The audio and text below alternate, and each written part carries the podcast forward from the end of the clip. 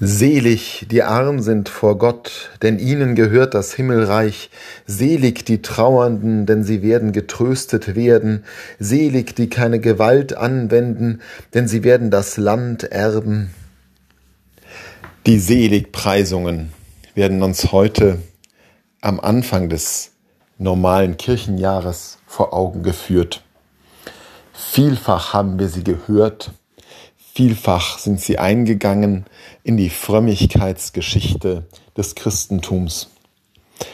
Und gar nicht so selten hat man sie gelesen, als ob Jesus hier eine Lanze brechen würde für Armut und Hunger. Nicht nur die Gegner des christlichen Glaubens haben den Vorwurf geäußert, dass hier Armut als etwas Gutes dargestellt wird und mithin der Mensch klein gehalten wird. Auch im gelebten christlichen Glauben selbst ist das gar nicht so selten vorgekommen, dass Menschen anderen oder auch sich selbst diese Armut, diese Traurigkeit, diesen Hunger und Durst als etwas Positives vorgestellt haben. Da hat aber jemand nicht genau hingesehen. Es gibt ein Wort, das sich neben dem selig immer wiederholt, in jeder einzelnen dieser Seligpreisungen. Es geht immer nach dem Schema selig, denn. Selig sind die Armen, denn ihnen gehört das Himmelreich. Es kommt auf das denn an. Selig sind sie nur aufgrund dessen, was ihnen bevorsteht, nicht aufgrund dessen, was sie heute sind. Selig sind sie, weil für sie eine neue Zukunft sich auftut. Und da hilft es, wenn man in den Gesamttext hineinschaut und nicht nur isoliert die Seligpreisungen betrachtet. Denn sie stehen ja nicht nur am Anfang unseres Weges in das Kirchenjahr nach dem Ende der Advents- und Weihnachtszeit, Sie stehen auch am Beginn des Wirkens Jesu.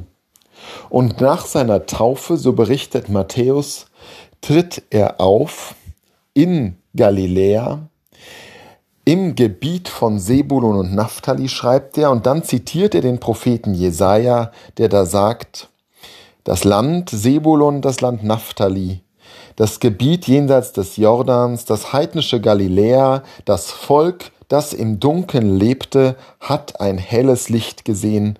Denen, die im Schattenreich des Todes wohnen, ist ein Licht erschienen. Das ist die Verkündigung Jesu. Er bringt das Licht denen, die im Schatten leben.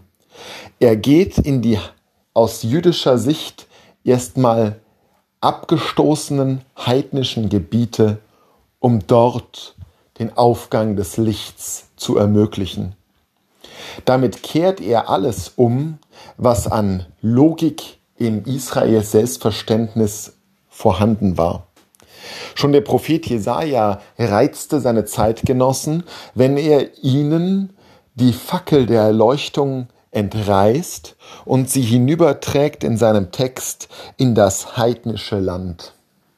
Und Jesus tut genau das.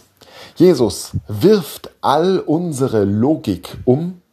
Jesus widersetzt sich unseren perversen Vorstellungen, dass die Reichen und die Fetten glücklich seien. Jesus sagt uns ganz klar in den Seligpreisungen, eure Maßstäbe sind nicht meine Maßstäbe. Euer Blick auf die Welt ist nicht meiner. Ich bin gekommen, um das, was ihr für gegeben haltet, umzuwerfen, um eine ganz neue Welt möglich zu machen. Eine Welt, wo nicht mehr Armut und Hunger und Trauer, sondern das Himmelreich herrscht. Trost, Sättigung, Erbarmen, Gott schauen.